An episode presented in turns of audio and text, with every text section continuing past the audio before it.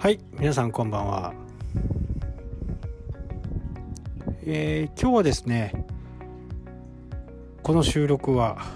札幌からね、えー、お届けしています。えー、明日でちょっとあの仕事の打ち合わせで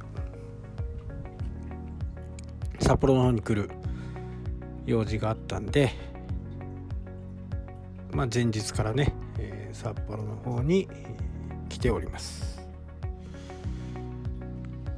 うんまあホームページの方のね、えー、打ち合わせで去年にね、えー、打ち合わせをしていたというのがね、えー、ちょっと行き詰まったということで、まあ、リニューアルも兼ねてねちょっと内容をもう一度吟味しようかという話ですね。まあただこのコロナ禍にあってねまあ今動くのはね得策じゃないしお金出すのもね、得策ではないよというような話をしたんですけど、まあ、とりあえず構想だけを聞いてね。で、えー、やるかやらないかはね。ちょっと時間をかけてね調べてからとは思ってます。まあ、こういう時期にね、えー、新しいことをしてもあまり、えー、ちょっと良くないとは思うんで通に戻ってくる状態になってからね、えー、やった方がいいかなと思います。まあヨーロッパアメリカでもね、え本格的な第2波、え日本でもね、え札幌なんかはまあ第3波ぐらいな形でね、え、コロナ禍が進んでますんでね。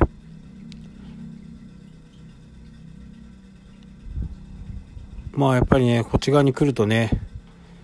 えー、ちょっと気を使いますよね。田舎ではねまあほとんどマスクしないんですけどね、えー札幌来るとねもう見る人見る人ね、えー、マスクをしてますんで。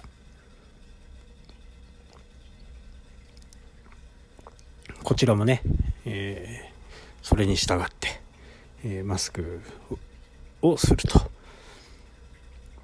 うん。まあずっと札幌にいればねあんまり気にならないのかもしれないですけどね。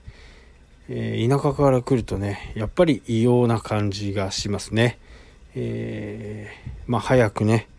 えー、この流行り病がね収束することっていうのはまあ誰もが願ってることだと思いますしね。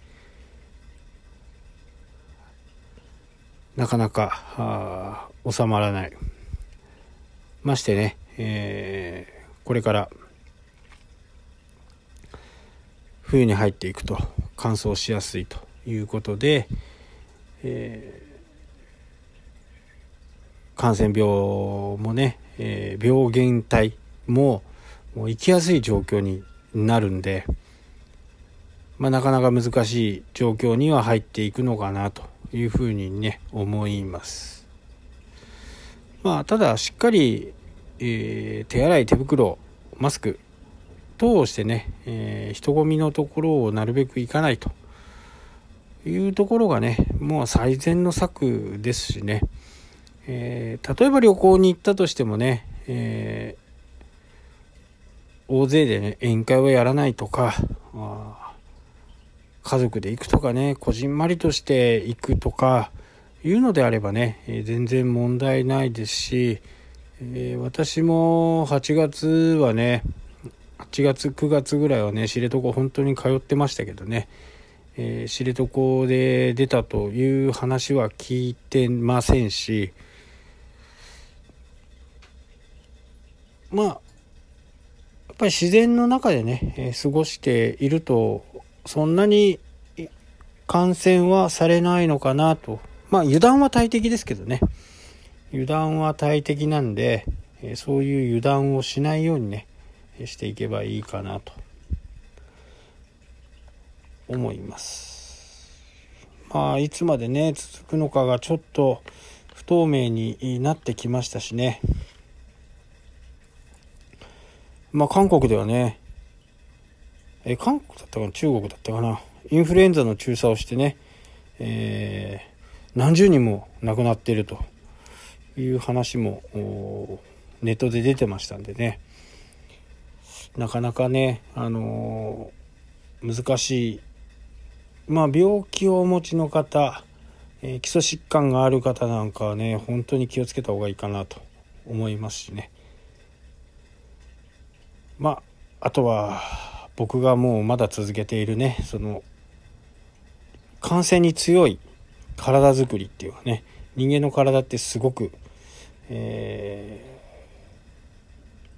ー、そういったもの自分以外の入ってくるものに対してね抵抗力がある生き物なんでそれを最大限に生かすっていうのはねやっぱりいいのかなというふうに思います。はい、というわけでね、えー、今日もご清聴していただきありがとうございます。それではまた。したっけ？